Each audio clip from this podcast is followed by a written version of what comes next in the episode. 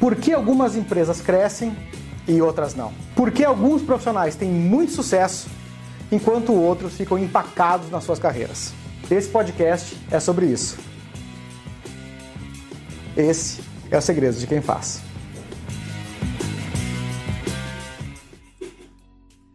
Salve, salve! Sejam muito bem, bem-vindos a mais esse podcast Segredos de Quem Faz, um podcast sobre empreendedorismo, negócios, carreira. E hoje eu estou recebendo aqui o incrível, incrível João Silvestrin, presidente do Grupo Silvestrin. João, boa noite, seja muito bem-vindo, querido. Boa noite, Jean, boa noite, ouvintes, né? Uma satisfação muito grande estarmos aqui. Que legal, João. Uh, mais uma vez, João, muito obrigado. Tu é, eu te falava em off antes, tu é um dos empresários que eu mais admiro disparado, assim. E eu queria começar te perguntando uma coisa que certamente foi um marco na tua vida. E, ou melhor, muitas pessoas, depois que eu anunciei que a gente teria o Silvestrin aqui com a gente no, no, no podcast, muitas pessoas vieram com uma polêmica. Uma polêmica para mim. De um acontecimento que houve na tua vida em 2017. 2017. Que é. Vota a foto aí, turma, pra mim o porquê João Silvestrin tirou o bigode. João, me explica, João, assim, conta essa história, porque foi uma polêmica enorme, assim, eu, eu postei a foto e todo mundo queria me dizer, não, mas agora tá sem bigode, agora não sei o quê. Me explica essa história, João. Tu acertasse o ano, 2017 mesmo, né? Foi, foi a, a Natalina, tua esposa, um beijo, Nata, e o Felipe que me contaram essa história. Olha, foi do nada, né? Um dia, né, eu, eu tinha bigode desde os 21 anos, né? Nunca tinha, né, ficado sem bigode. E um belo dia eu pensei, mas, mas para quê? Não posso mudar, né, de uma hora para outra, né? E cortei o bigode, né, sem pensar, sem falar com ninguém, né? Nós fomos de, de férias, eu cheguei lá, decidi cortar assim.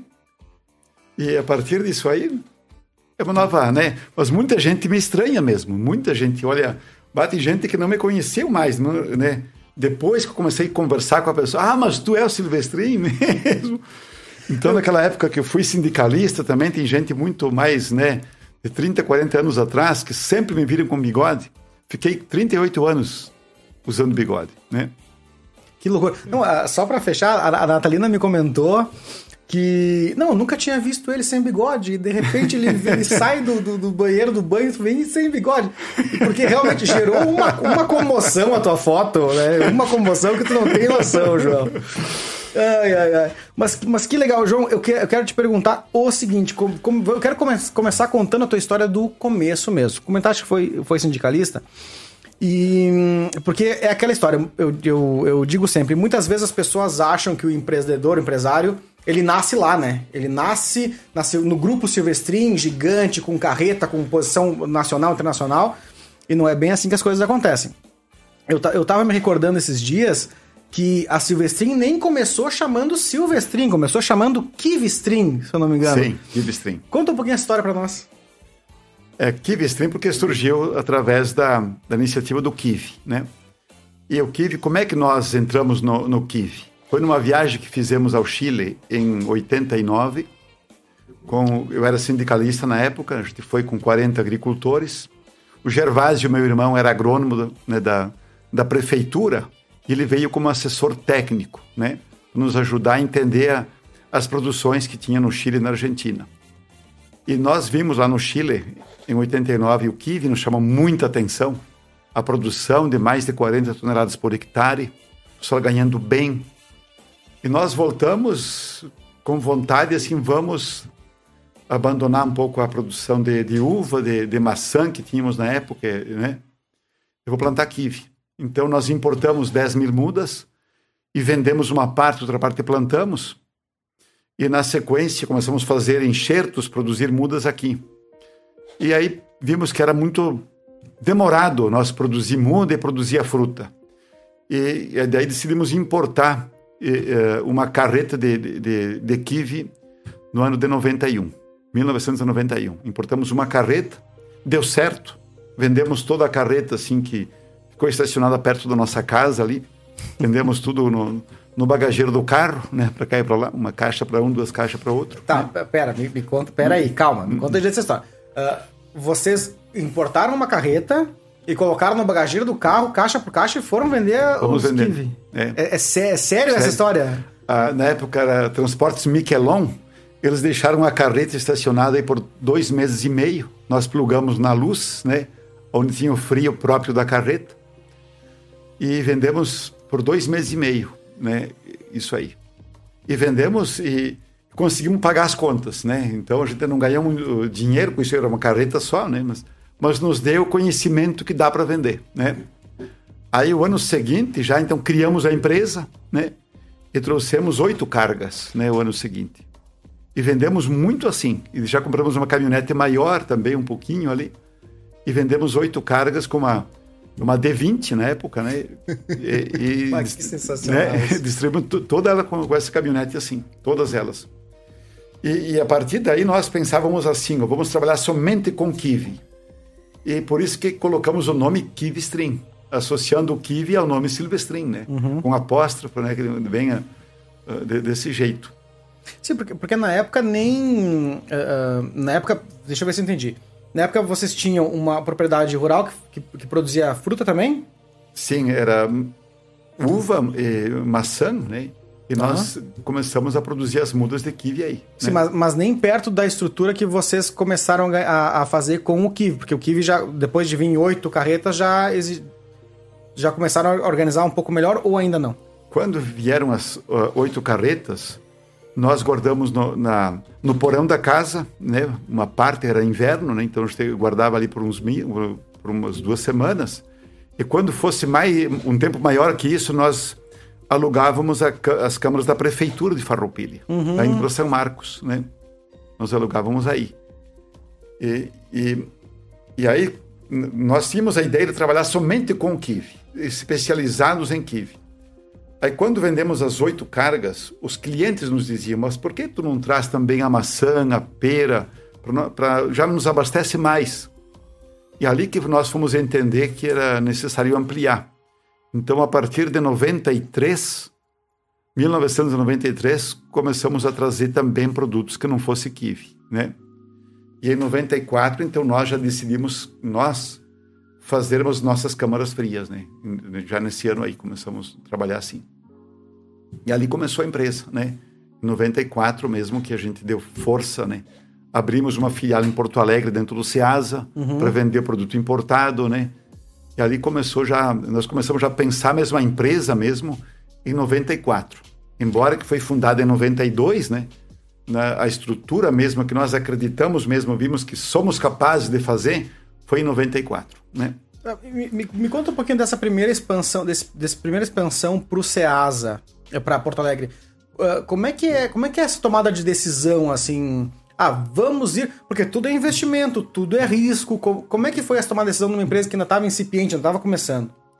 Olha, o que nós tivemos assim no início é, é sem dinheiro, né? É- Esse é sempre é o, é o início.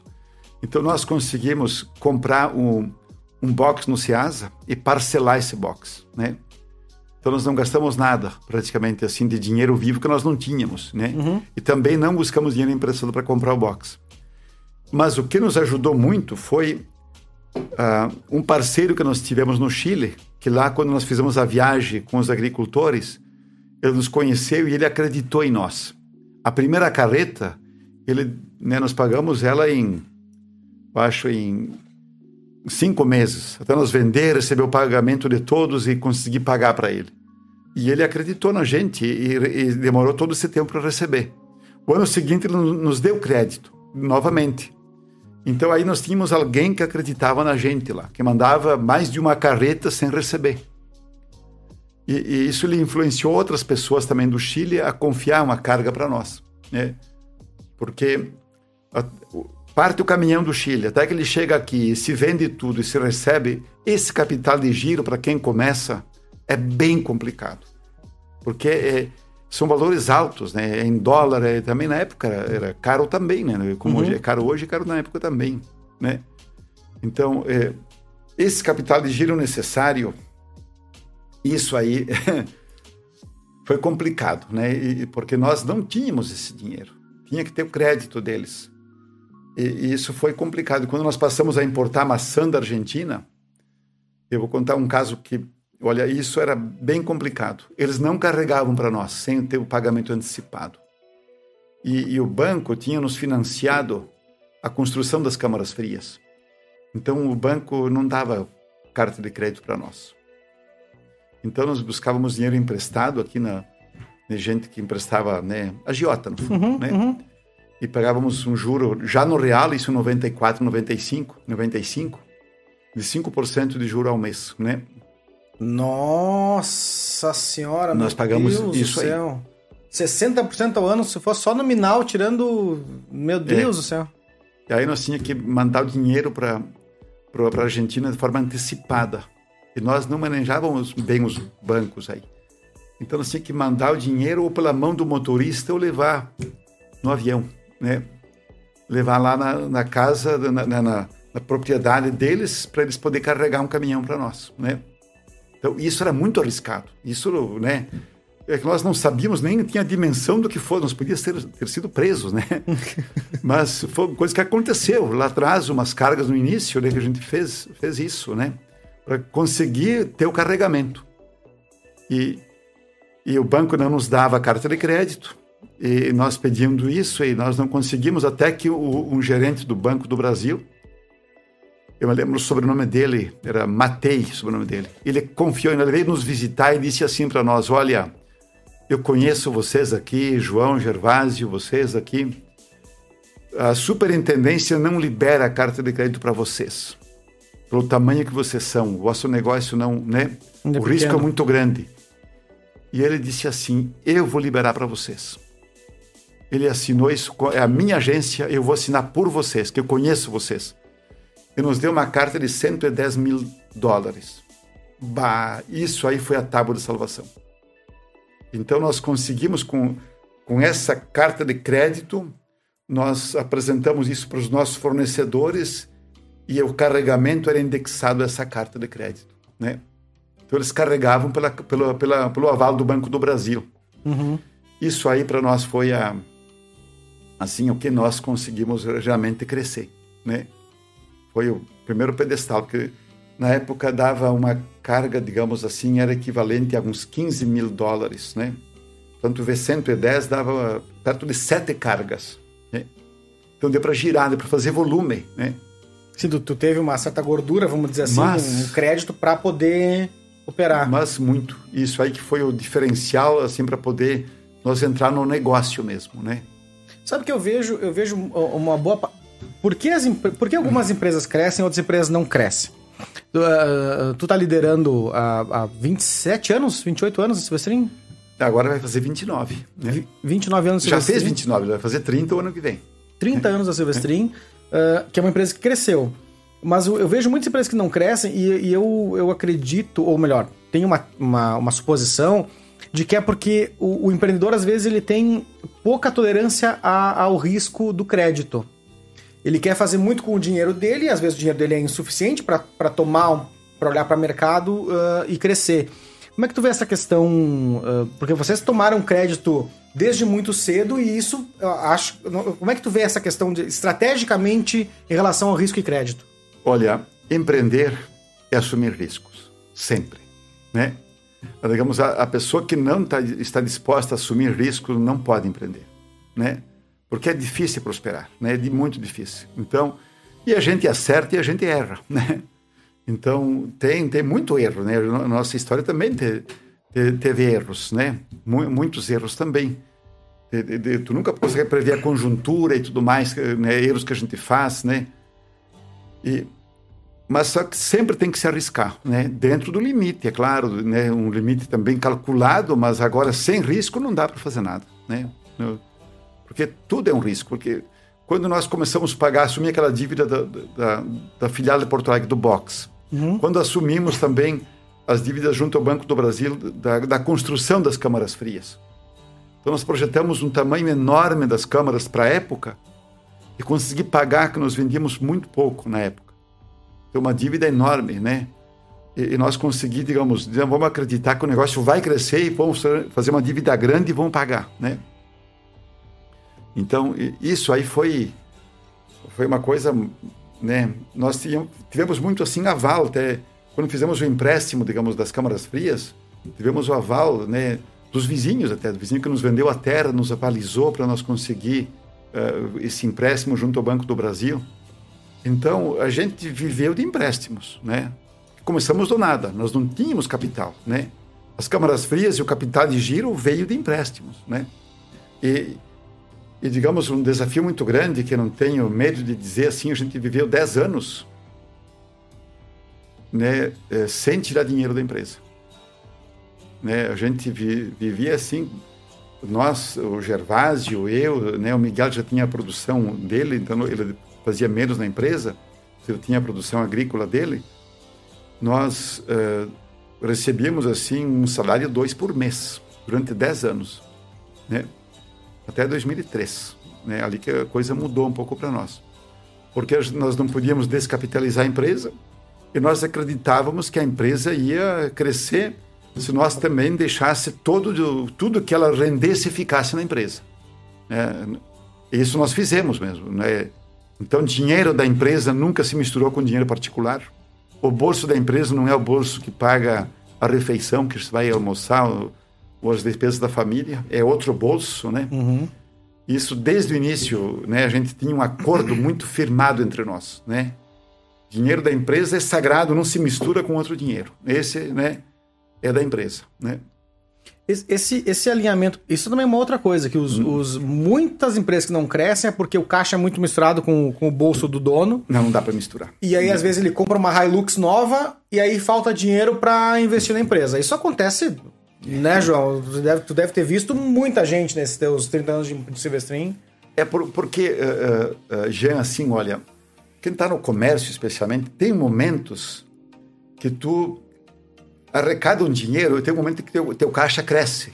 Ele é bem desproporcional, tem um monte de dinheiro na conta. Mas tu tem as obrigações. Vês, tu olha esse dinheiro, bah, o que, que é um pouquinho para mim tirar para isso, para aquilo, né? E aí que o cara se dá mal. E eu penso assim, ao menos, né? Uhum. Então, o dinheiro da empresa...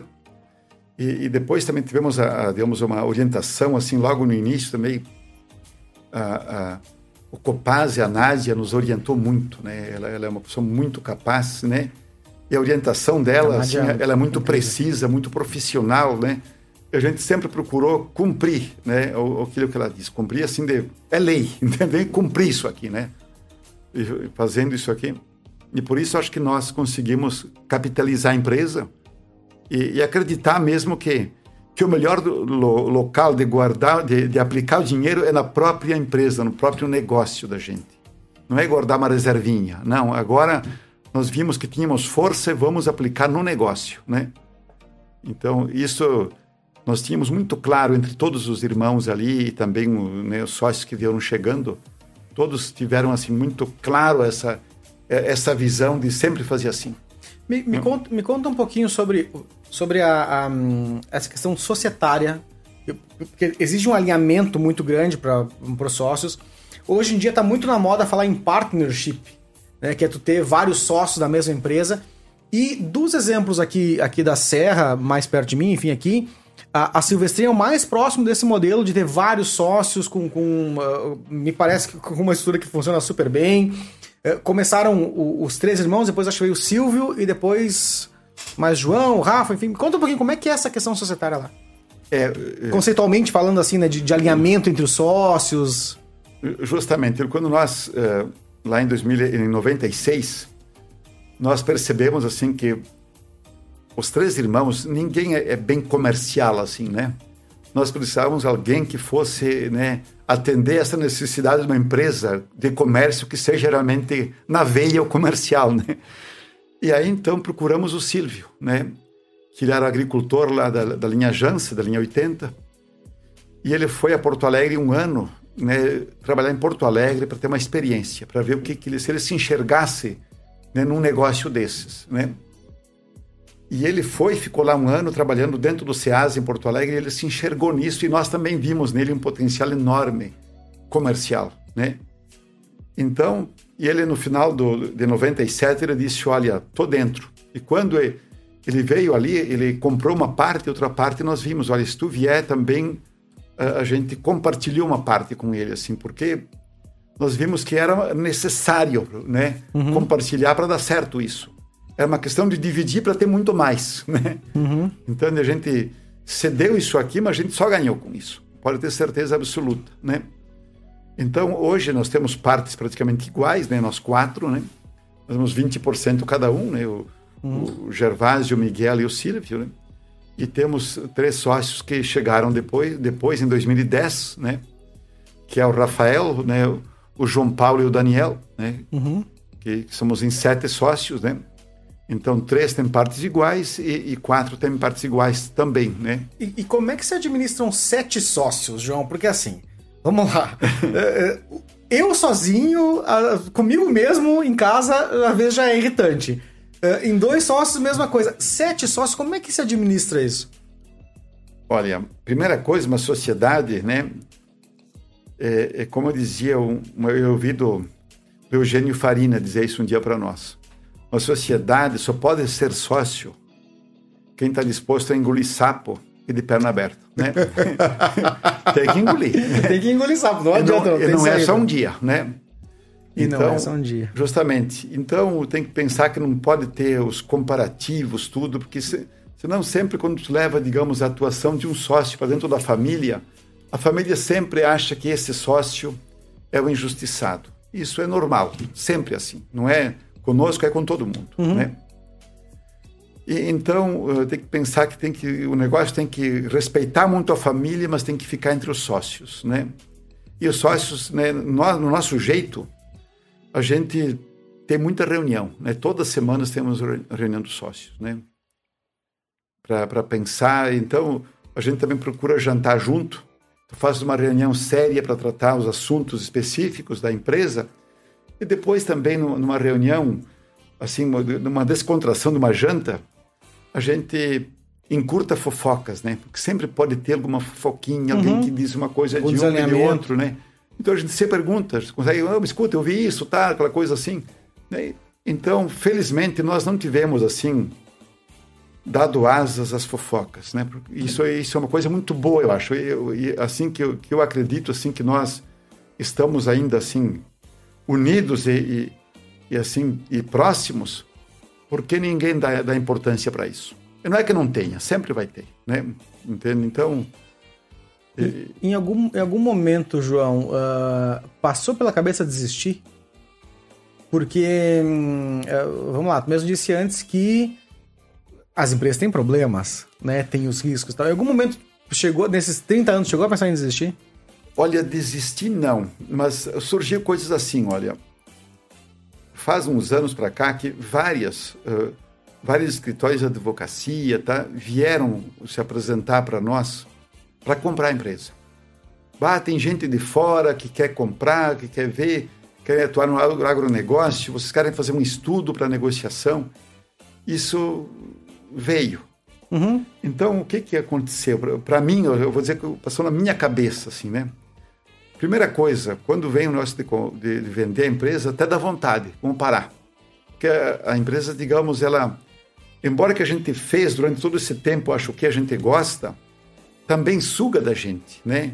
Então, eu, os sócios, eu também, temos uma dádiva grande com a família, né? Com os filhos, que a gente ficou muito ausente, isso tudo.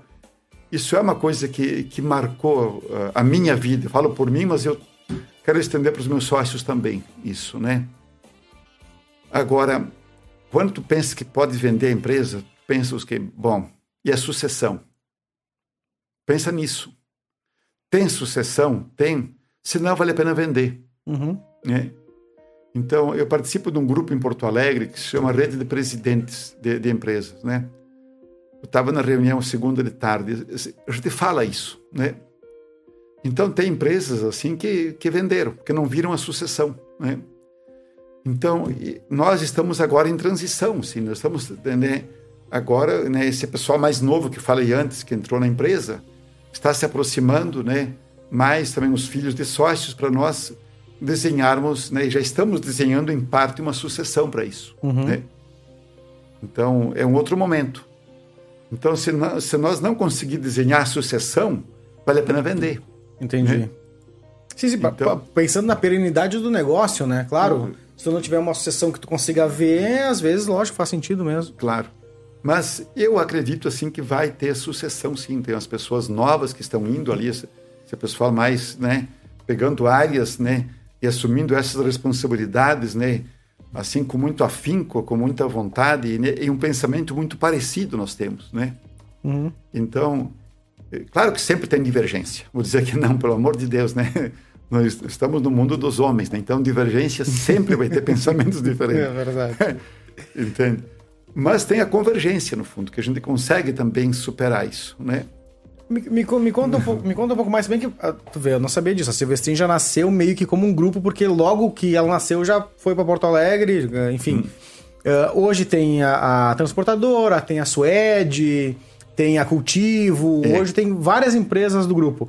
Uh, como é que se toma essas decisões de, ah, vamos abrir uma empresa para a produção de, de maçã, vamos expandir para hum, Brasília? Uh, como, conta um pouquinho desse bastidor, o que é possível contar, claro uh, de como é que se toma as decisões para ir expandindo as unidades de negócio e as empresas, porque hoje é um grupo, um grupo grande. Claro, sempre parte do conjunto de sócios, né? Ali que parte. Então nós sempre, claro, nós tivemos um planejamento até meio empírico, dá para dizer assim, né? Não foi aquela coisa bem, né? Em cima daquilo que nós vínhamos fazendo, fomos fazendo mais, né? É isso que eu considero empírico, né? Agora, também olhando com nossos fornecedores da Argentina, do Chile, da Itália, a gente teve acesso assim à, à gestão e como fazem essas empresas internacionais, como tem no Chile, né? como eles atuam né, na Argentina. E tem a, alguns fornecedores que que se aproximaram mais da gente. Então, em cima disso que a gente procura copiar deles, né? Então, o que que acontece na Itália em termos de fornecimento de frutas? Logo mais vem para cá. Uhum. Então a gente procura se atualizar a partir daquilo, né? Por exemplo, né? Na Itália já está muito avançado o uso da caixa plástica de retorno para atender os supermercados, a caixa que vai e volta, para ter para ter menos produto descartável, né? E o Brasil usa muito caixa de madeira, papelão, muito ainda. A maçã é quase, eu acho que é 98% em, em, em papelão e madeira, né? E, e na Itália não, né? Então, isso aqui é uma coisa que os nossos fornecedores lá, eles ensinam. Vamos ter que ir para esse lado, trabalhar mais nisso. Então, trabalhar com caixa plástica, para quem está ouvindo, parece uma coisa simples. Uhum. Mas exige um investimento muito grande. E tem empresas mundiais que se estabelecem nessa intermediação para fornecer caixa plástica para quem trabalha com frutas. Sim, porque, tu, porque né? tu, também tem o frete reverso disso depois, tem a higienização das caixas, tem uma série de coisas. É uma logística enorme, é, né? Então, isso aqui é uma expansão, isso vai entrar nisso. Né? Para ser capital de giro, para entrar nesse, nesse negócio e, e temos que fazer parcerias com nossos clientes para entrar nisso aqui. Então, a forma como a, a fruta se apresenta nos supermercados, o que eles fazem lá, o produto é embalado também. Lá tem, né, tá vindo para cá, não faz muitos anos que existe aqui o produto embalado, aquelas quatro maçãzinhas, cinco peras, né, né uhum. a sacolinha, não fazem muitos anos. A sacolinha faz mais, né? Agora isso estava tá, muito em expansão na Europa. Agora, como vai acontecer no pós-pandemia? Para nós, na pandemia, aumentou o produto embalado, a demanda. Uhum. Só gosta mais de comprar embalado. Então, isso é uma tendência, isso exige maquinário, investimentos, mais área. Né? É, uma, é uma expansão grande que, que a empresa também está indo para esse lado. Uhum. Um outro parceiro, digamos, na Itália, trabalha com fruta desidratada, fruta seca. Então, ali que surgiu, né? Nós criamos uma, a Eurocompany, a Eurocompany. Né? Que, que é uma cópia, né? e somos parceiros com uma empresa italiana. Né? É uma joint venture? É. é. É, bem simples, né? porque eles têm a tecnologia de como, por exemplo, ter um produto seco, uh, sem aplicar açúcar, sem aplicar sal e conservantes. Então, eles desidratam em tal ponto que, que esse produto aguenta por um, por um período significativo, aonde o consumidor somente vai ingerir a fruta, simplesmente fruta. E não está comprando sal, açúcar ou, ou, conservantes junto com a fruta. Uhum. Então, isso nós desenvolver aqui é longe, né? Quando tu pega isso pronto, traz de lá o produto e somente tu põe na, né, no pequeno, né? Embala. Emba, pequena embalagem aqui, isso a gente atalha, né?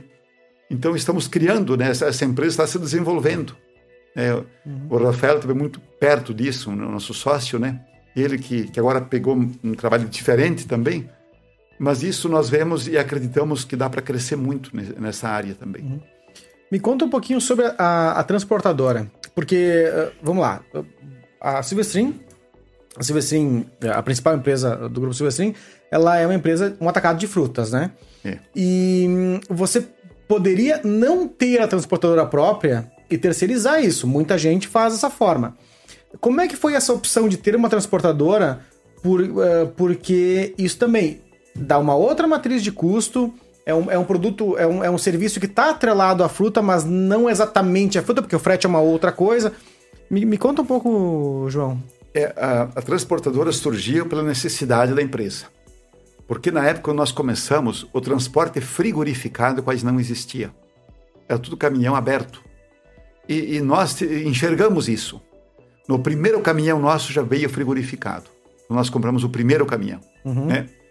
E isso eu me recordo em Porto Alegre, eh, nós éramos uma mosca branca. Ninguém tinha isso dentro, né? Dentro do Ceasa. Então já trabalhar paletizado, né? No caminhão com altura para ser frigorificado, amarrado no pallet. Hoje é normal isso. Nós vimos isso no Chile, nós copiamos deles. Isso foi, né, aquilo que eu falava no início aí, né? Então, nós nos desenvolvemos copiando muito deles. Então, e assim cresceu a empresa. Nós sempre dizíamos assim: temos que comprar caminhões menos do que a nossa necessidade. Nós sempre vimos assim. Uhum. Vamos sempre terceirizar uma parte. Até que chegou um ponto, Jean, que nós desmembramos, criamos a transportadora para o transporte de carretas. Então, a transportadora é praticamente só carretas transporte internacional. Então, ela é, uma, é uma, um CNPJ diferente, que presta serviço para Silvestre Frutas e leva muitas coisas daqui para o Chile, né? Uhum. Os móveis aqui de, de, de, empresas muito conceituadas aqui da região, nós transportamos para o Chile, né?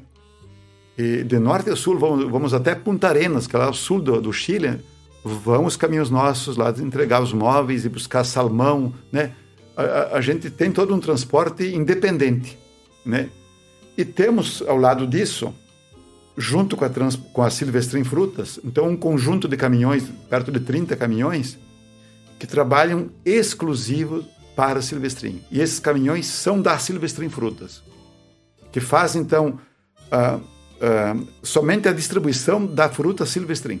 Uhum. Então pega aqui na matriz e, e sai entregar no sul do Brasil, né? vai até o Paraná. Então são duas atividades diferentes. A transportadora, né, é como a, qualquer transportadora, uhum. e aqueles 30 caminhões agregados e exclusivos da Silvestrin, que atendem e são da CNPJ Silvestrin. Né? São duas coisas Bacana. distintas. Porque, né? uh, uh, assumir uma parte da, da, terceirização ou não terceirizar uma, uma tarefa de distribuição logística da empresa, isso é uma estratégia que uh, ela te, tem, te dá um custo, mas ela te dá todo um controle é, logístico, né, mesmo. Você tá todo no controle de que a, a, tu pode vender aqui, vai ser entregue no Pão de Açúcar na, na, data que tu, que tu prometeu, etc. É, e sobretudo na temperatura certa. É, a fruta é o produto mais difícil para transportar. É uhum. a fruta. Não é o peixe de, né, que é, não, é a fruta. Congelado. Não é a carne, é a fruta. O produto mais difícil. Porque a, a fruta, a maioria delas exige uma temperatura assim de um grau. Se você baixar zero grau mesmo, congela. Sim, sim. Zero sim. grau é gelo, entende? Sim. E se você deixar a temperatura mais alta, ela amadurece. Então, os caminhões para transportar fruta têm que ser caminhões sempre muito bem cuidados, mantidos, né? Para poder atender o cliente e entregando a fruta para ele, que ele consiga ter mais tempo de gôndola, né? Então, nós temos que cuidar disso, né? Quando tu sentiu, João, que a empresa estava uh, crescendo e que o negócio vai dar certo, vai prosperar, teve algum momento que tu teve essa, essa sensação assim, não, isso aqui vai funcionar? Olha, foi lá em 96, 97, assim. Quando nós começamos foi muito difícil. Quando veio a carta de crédito, né?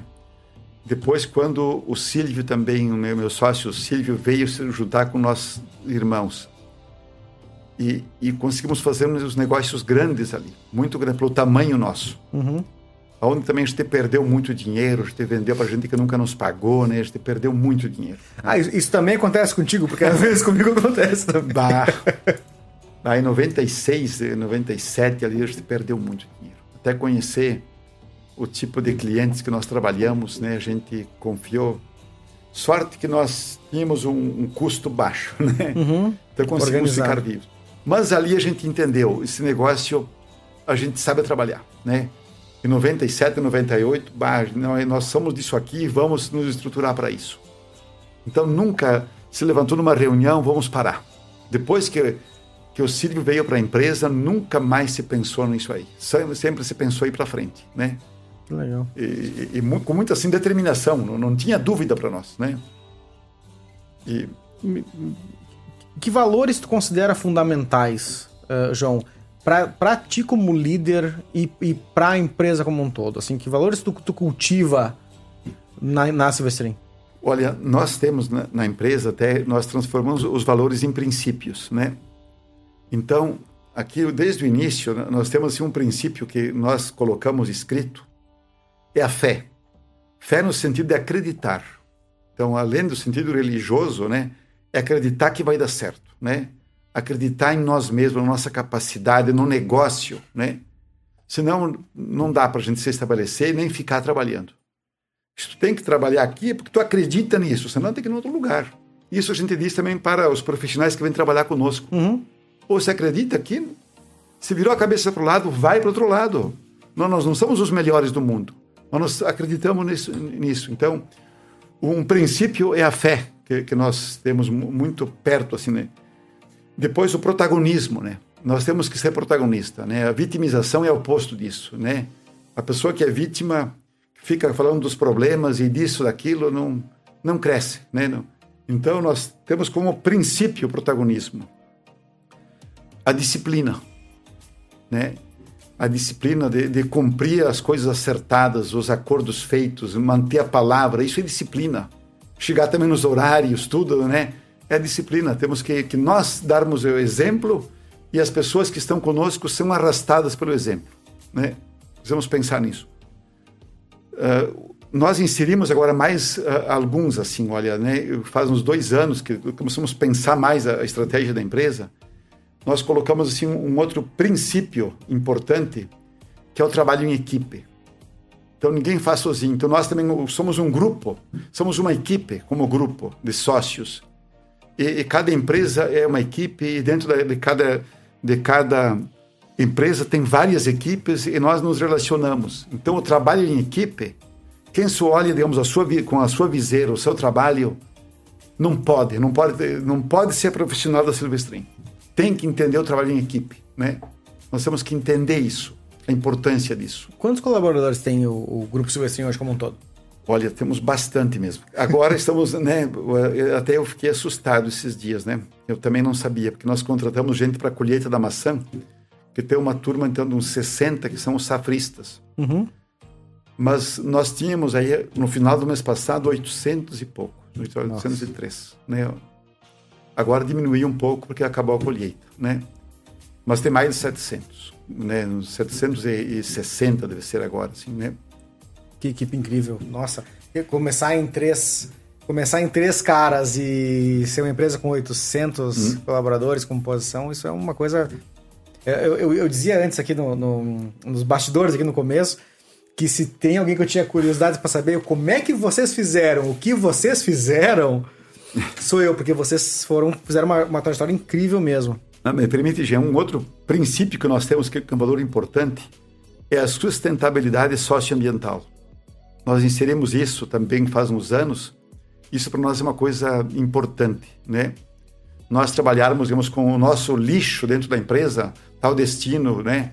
O Ferrujão nos ajudou muito nisso, né? O Érico ali, O nessa Érico. turma, nos ajudou muito. E nós queremos fazer isso, que as pessoas têm que assumir a separação certa do lixo. Digamos, nós temos o, também a, a lavagem dos caminhões, nós reutilizamos a mesma água, nós né, temos todo um processo aí, respeitar, digamos, as cotas também dos terrenos lá, lá em, em Bom Jesus, na nossa produção, né, nós plantarmos as árvores para ter os 20% legal, Nós temos que fazer a coisa certa, né? Nós uhum. somos parte da natureza. Nós queremos deixar, digamos, para quem vem depois, melhor do que nós pegamos, no que tange a nossa parte, né? Uhum. Então isso também faz parte, né? Colocar uma questão, né? Alguém pergunta, mas vocês estão fazendo uma calçada aqui perto da. É verdade. Vocês têm alguma multa que tiveram que pagar para o governo? não acredito nisso. Não, tem gente que nos Meu pergunta Deus isso. Meu Deus do céu, não é, não é verdade. Não. Isso ali é, é, dentro desse princípio, responsabilidade socioambiental. Sócia, porque nós vivemos nessa sociedade, nós somos de São Luís, Farroupilha, e essa nossa comunidade, e por estar ali, estamos fazendo uma calçada para preservar a vida dos nossos, que são aí, das nossas famílias, nossos vizinhos e nossos profissionais. Uhum. É nesse sentido, só isso. Porque ou tu põe um princípio, isso é verdade, ou tem que tirar o princípio não é verdadeiro, então, então não, não adianta, né? Então tem que ter a coerência com aquilo que tu te estabelece, né? E nós queremos fazer isso, entende? Queremos trabalhar em cima dos princípios, né? Uhum. Me, me, diz, me diz uma, outra, uma, uma outra coisa, João. Para manter... Que habilidades tu considera fundamentais para fazer o que tu faz hoje? E, e, talvez assim, até que habilidades tu aprendeu ao longo do tempo, porque ninguém... ninguém como, como a gente dizia quando começa o papo, ninguém nasce pronto, né? Então a gente tem que ir aprendendo. É, que habilidades considera essenciais, inclusive, para executar os princípios, porque, como tu diz antes, colocar no papel é fácil, difícil é executar os princípios. É, olha, habilidade é, é, é, as pessoas né, com quem a gente trabalha, esse trabalho conjunto de pessoas né, que vão uh, dando exemplo. Né? Nós temos que, digamos, quem coordena uma equipe, o coordenador tem que dar exemplo para os demais, né? E, e o exemplo que arrasta. Senão fica uma fala, né? Se a gente fala uma coisa e não dá o exemplo, não adianta. Isso não dura muito. Falou bonito e tudo mais, e daí? né? Vira a página, vira o dia seguinte, fala, todo mundo fala. Então, nós queremos trabalhar muito isso aí. Nós uhum. mesmos, né? E, e, as pessoas que trabalham conosco. E eu acho, né, Jean e ouvintes, né? Que nós temos, felizmente, um grupo bom ali na frente da empresa, né? Agora estamos trabalhando mais, digamos, a, a educação, né? Então temos o, a, agora assim um curso interno, até que tivemos a primeira formatura agora dia sexta-feira passada. Que bacana. Que se chama Cultivar, né? Um curso de 80 horas aula foi dado, né, dentro da Silvestrin Frutas. Isso agora já está projetado um curso de 180 horas, que vai ser o próximo curso para os profissionais da Silvestrin. Que é justamente o que o que é ministrado aí é como, digamos, trabalhar em equipe. Uhum. Né? Quais são, digamos, a, o primeiro tem o autoconhecimento, que a gente tem que se conhecer para a gente interagir com o próximo, com o outro, com o colega, com o profissional, né? Então, para fazer isso, nós precisamos qualificar as pessoas, né? Então, isso é, para mim é, é fundamental. E, e, a, equipe de, de, sócios, a equipe gerencial também uh, conta com a Dom Cabral, não é? Não, não tem formações com a Dom Cabral, sim, etc? Sim, também nós temos o assessoramento do Dom Cabral desde 2017, eu acho, né? Então, isso, isso o que, que eles fazem dentro da empresa? É dar uma estruturação mais profissional para o planejamento estratégico da empresa, né? Então, eles têm um acompanhamento permanente, né? Então, temos o, o, PDD, que é feito em Porto Alegre, onde três profissionais estão permanentemente indo em Porto Alegre, né? E, e, e eles vêm para cá uma vez por mês, né, acompanhar né, as ações que são planejadas, né, dentro da empresa. Isso com certeza nos ajuda. Mas esse é um aspecto. Uhum. Temos outros, né, outros profissionais que trabalharam e estão trabalhando dentro da empresa também de formação de equipes, formação de, de profissionais de lideranças. Né? Eu tenho mais coisa para o nosso papo. Eu quero falar um pouquinho sobre a OEA também, que foi uma coisa incrível. uh, mas vamos fazer um intervalinho de uns 5 minutinhos e já voltamos. E estamos de volta com a segunda parte desse papo incrível com esse empresário extraordinário que é o João Silvestrin. Uh, João, quero falar um pouquinho sobre a OEA, que eu sei que foi um, um processo uh, muito interessante ali na Silvestrin é, operador econômico autorizado, né? Se não autorizado. Conta um pouquinho, porque eu sei que já teve empresas grandes aqui da região que entraram em contato com a Silvestrin para saber como é que vocês conseguiram se cadastrar lá na OEA da Receita, na Receita, né, para conseguir fazer essa importação e tal. Como é que é esse processo? Isso é uma coisa incrível também. É, isso é, tem sentido para quem trabalha com importação e exportação, né? Uhum. Então, é, porque tudo que passa na fronteira, a, Receita Federal é o último ministério que a gente passa, né? Porque temos, você passa por quatro ministérios, né? Então, é a saúde, a agricultura, a classificação, que é a Emater, no caso aqui no, no estado, e o último é a Receita Federal. E, e então, os caminhões uh, demoram muito para passar. A internação também num container por via Santos ou São Francisco, tem que passar todos os ministérios. E, e muitas vezes o caminhão fica parado aí da sexta de noite até segunda-feira quando volta o fiscal. E, e, e, essa autorização é o que? É a empresa, é a, a, Receita Federal que vem na empresa e audita a, a empresa para ver se os processos nossos são certos, para o caminhão nosso, pra, digamos, passar de forma assim, sem fiscalizar todos os caminhões. Então nós temos que ter todo um processo que, que feche o circuito para não termos risco de, de transportar droga ou coisa que alguém coloca dentro de um caminhão. Uhum. Entende? Então a empresa não pode ter nem nada com a receita, não pode ter ser devedor ou ter algum problema de, de mercadoria, declarar uma coisa e transportar outra, essas coisas que alguém possa até fazer como sacanagem. A empresa tem que ter um histórico ilibado, que nunca ter feito nada disso aqui e, então eles vêm conhecer a empresa mesmo, né, de, por dentro, eles fazem essa auditoria e dão um certificado né, que nós somos autorizados, quer dizer que, que eles vão, uh, uh, eles podem a qualquer momento, a qualquer dia, parar qualquer caminhão e fazer pente fino em qualquer lugar. Mas também tem um voto de confiança. Uhum. E isso para nós vale muito, né? Chegar nesse ponto aí. Então, e conseguimos, né? Depois da fiscalização deles. Então isso para nós agiliza todos os processos, né? Se tu tivesse que dar um, um, conselho para o João Silvestrin que está agora começando a sua empresa, que conselho tu daria, João? Ah, começando de novo, né, lá atrás, né? Eu, eu diria o quê? Eu, eu acho que posso, posso dizer o quê? Conselhos fosse bom, né? a gente venderia, né? É verdade. Mas eu, eu posso dizer aquilo que a gente fez, né? Que eu acho que é, que é acreditar no negócio. Né? tu estuda o negócio, não, eu acredito, né? Eu, por exemplo, nunca me vi assim, de, né, desde a juventude, eu trabalhar numa repartição pública, eu trabalhar, digamos, até mesmo limitado dentro de um lugar fechado, né? Uhum. Eu nunca me enxerguei assim, desde pequeno, eu não me via fazendo isso aí, né? E, e quando surgiu a ideia de fazer a empresa, para ter uma ideia, eu tinha já 33 anos.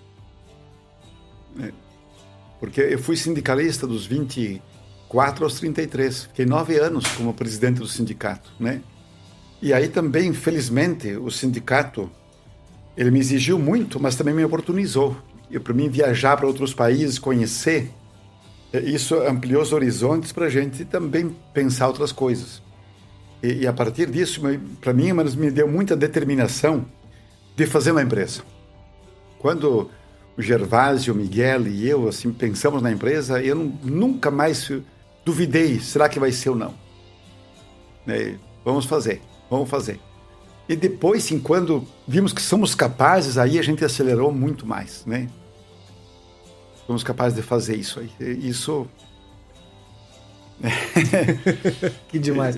Sim, isso é emocionante para a gente, porque faz parte da vida da gente. A gente se dedicou muito para isso aí. Não, e de, de, quantas vidas, né, João? Eu, eu lembro agora uma, uma, uma, uma inconfidência, enfim. Quando eu era bem mais jovem, eu sou jovem, né? Mas quando eu era mais jovem ainda, eu tinha uns 16 anos, eu trabalhei lá na Silvestrinho, acho que, acho que o João sabe lá na, na, enfim, no carregamento, colocando as coisas, as câmeras frias tal. Tra trabalhei lá na Silvestrinha um tempo. E eu nunca vou me esquecer um dia, vê que coisa incrível, né? Gente tá aqui conversando hoje. Uh, que nós estávamos carregando um, um, uns palitos de maçã, não lembro se era pro Giaço, se era para alguém, nós estávamos carregando. E daí, ah, pessoal, vamos ficar um pouquinho mais que precisamos cumprir essa carga. E daí o João veio lá, na, veio lá no, no pavilhão, e começou a ajudar a gente a carregar as caixas. O João pegava as caixas, botava no caminhão junto com a gente, a gente trabalhando tudo. E, e nesse dia, uh, por algum motivo, não tinha mais van para voltar. Ou porque já. Ou, ou não sei o que, que, tinha acontecido. E eu vim de carona pro centro contigo. João, Olha nesse aí. dia o João me deu carona, vim de carona com o João Silvestrinho de volta para o Centro de Família. uh, então, é, é, é, uma empresa que também mora no meu coração, me sinto, me sinto uma mínima de uma mínima, uma mínima contribuição uh, lá.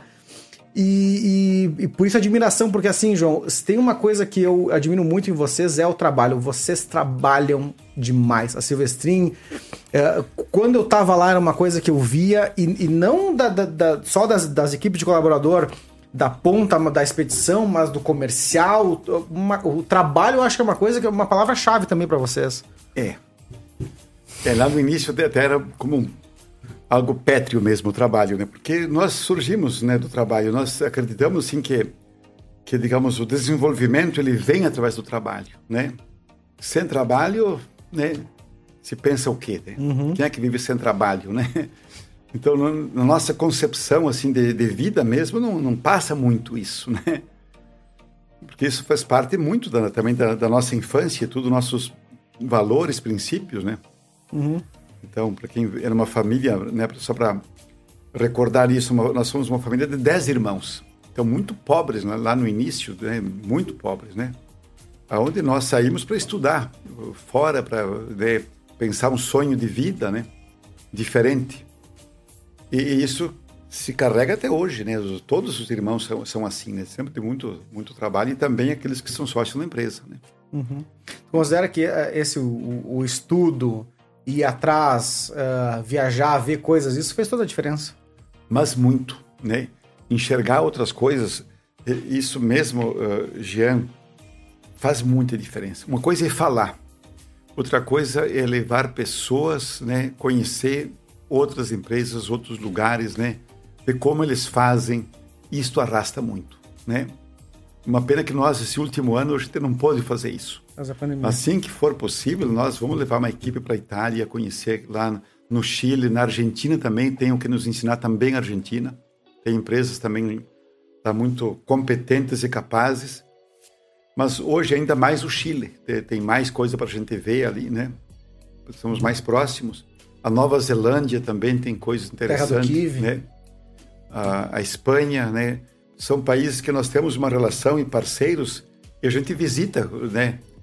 E, e, e, vários já que trabalham na empresa já visitaram isso. E as pessoas que vão para lá e voltam, voltam diferente. Voltam muito diferente. E fazem diferente quando voltam, né? Porque dá um aprendizado assim, né? Uma repaginada na pessoa mesmo. Então. E, e isso, é uma, isso é um ponto importante. E, tu, e, na Silvestrin há espaço para fazer essas mudanças? Porque eu também vejo muitas vezes a, a, CICs, CDLs, uh, eles organizam às vezes as, as viagens para ir para o exterior e tal. E daí uma parte do empresariado vai e volta vazia. E volta, um, ah, fui lá, vi um negócio e não aplica nada na região. Uh, como é que vocês fazem para ir para os lugares, ver as coisas e aplicar? Porque para mim é claro que vocês aplicam até pelo crescimento que vocês tiveram, né? A gente vai com muito foco, né? Porque nós viajamos em algumas feiras, né? E, e a gente visita os nossos fornecedores. Então, o, o, fornecedor nosso, ele é um parceiro nosso. Nós sempre trabalhamos com a política que, que o negócio é duradouro se a gente conseguir fazer um negócio bom para as duas empresas, né? Então, isso, isso dura. Então, eles nos ajudar a nos desenvolver é bom para eles. Uhum. Então, nós buscarmos a tecnologia deles é bom para os dois, também para ele é bom. Então é um livro aberto, eles não têm problema de, de dizer o que eles fazem, orientar como fazer, porque né, o primeiro mundo está mais desenvolvido. Então é, a gente visita mesmo é o nosso fornecedor. Essa é a nossa viagem para isso. Uhum. E, e as feiras e, outras coisas é quase um acessório, né? E, e ali que a gente aprende mesmo. É porque, relacionamento. Claro, é, é, é, ali que a gente aprende porque eles querem nos ajudar. Né? Tem esse espírito neles. Que legal. É. João, a gente tem um, um motivo aqui no, no, no, podcast que o nome é Segredos de Quem Faz. A ideia é para descobrir os segredos de como é que tu fez o que vocês fizeram lá. E o nosso papo dá origem a um mapa do pensamento do João Silvestrin dentro desse, dessa nossa conversa. Eu vou pedir pro, pro Lucas colocar na tela, que a gente chama de chave. É, a, a McKinsey tem um modelo que eles chamam de 7S, a gente adaptou um pouquinho, E eu quero agora conferir contigo se esse mapa tá correto. Porque ele vai ficar disponível para as pessoas que virem no, no YouTube, vai ficar um link lá, daqui a pouco amanhã a gente coloca o link para poder baixar o mapa do João Silvestrin, a chave do sucesso do João Silvestrin. Primeiro, qual que era o teu contexto, uh, João? Qual que é o background do João? Começou do zero, começo do zero. E entendendo que empreender é assumir riscos. É. Acho que esse foi o teu contexto inicial, né? Não saiu de uma... Não teria nada de errado nisso, de sair de uma empresa já, de uma, de uma família já uh, abastada, enfim, mas não foi teu caso. Tu começou lá de baixo numa D20, fazendo é. coisa acontecer. É. Começar do, do, zero em termos financeiros, de dinheiro, né? Uhum. Capital, né? Nesse sentido, né? Uhum, uhum, isso aí. Porque, porque, digamos, conhecimento, pessoas, nós começamos já num grupo de três, quatro pessoas ali, né? Então não é do zero em termos de pessoas, começa do zero em termos de capital, né? Legal, legal. Depois até é. podemos dar uma... uma é. colocar Mas é bem isso, aí, sim. Começamos isso também. Eu concordo. Né? Os teus valores, então, a fé no sentido de acreditar, né? disciplina, trabalho em equipe e o protagonismo. assim, eu, eu dificilmente vi, e olha que eu já vi bastante coisa de empresarial, uh, valores tão interessantes, tão uh, um, direto ao ponto quanto esses. Uh, sabe que quando, naquela vez que eu trabalhei na Silvestrin, eu lembro de uma coisa que me tocou muito, que, que nos valores, lá na. Eu tava no ensino médio, mas eu já me ligava nessas coisas. nos valores tinha. Uh, a, a, o, o, lucro como forma de perenidade da empresa. Sim. Isso me chamou a atenção, porque às vezes as empresas não assumem que elas existem para gerar lucro de forma para ter uma perenidade da empresa, gerar mais emprego e tal. E, e, e isso, os valores que você tem hoje aqui, eles também eles têm a mesma clareza, a mesma honestidade que vocês sempre tiveram, né? Uma direto ao ponto, isso eu também achei bem interessante. A estratégia, bom, assumir riscos, reinvestir sempre, Manter a equipe alinhada, eu acho que também faz parte da tua estratégia de negócio, ou da tua estratégia de João, né? Sim. O planejamento financeiro, um caixa forte e um olhar para o processo de sucessão que também uh, se avizinha, a, a, se avizinha, né? Sim. Como habilidades, a gente listou conhecer o mercado, liderar pelo exemplo e qualificar a equipe sempre, manter a equipe sempre qualificada. É permanente isso, nunca termina, né? Nunca termina. É. Uh, e as atividades-chave? Ah, claro, o teu trabalho hoje é essa importação e exportação.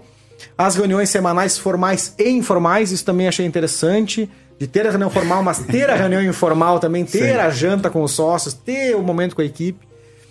E o copiar bons exemplos nacionais e internacionais. É, talvez esse tenha sido um dos motores é, conceituais do crescimento, talvez, né? O olhar exemplos bons e ir aplicando e desenvolvendo a própria metodologia. É, porque o, o, primeiro mundo está na frente, quer ou não, está na frente também, no, muito mais no segmento nosso de frutas, assim, né? O que acontece lá, logo em seguida, quase certo acontece aqui, né? Uhum. Então, nós ter a capacidade de copiar, de copiar deles, é importante, viu? Porque quando começa a inventar muito a coisa, né? De repente pode inventar para um outro caminho, né? Uhum. Quer simplificar, depois né, as coisas não são, não são simples, né? As coisas elas são complexas, nós temos que simplificá-las, né? Então, se nós conseguimos copiar uh, deles, eu vejo que é muito assim, né? Talvez aqui nos, no, nos, nos valores, nós chamamos de princípios, tá? A responsabilidade socioambiental. Ah, perfeito. Pesa, pesa, muito isso aqui, né? Na, na equipe, né?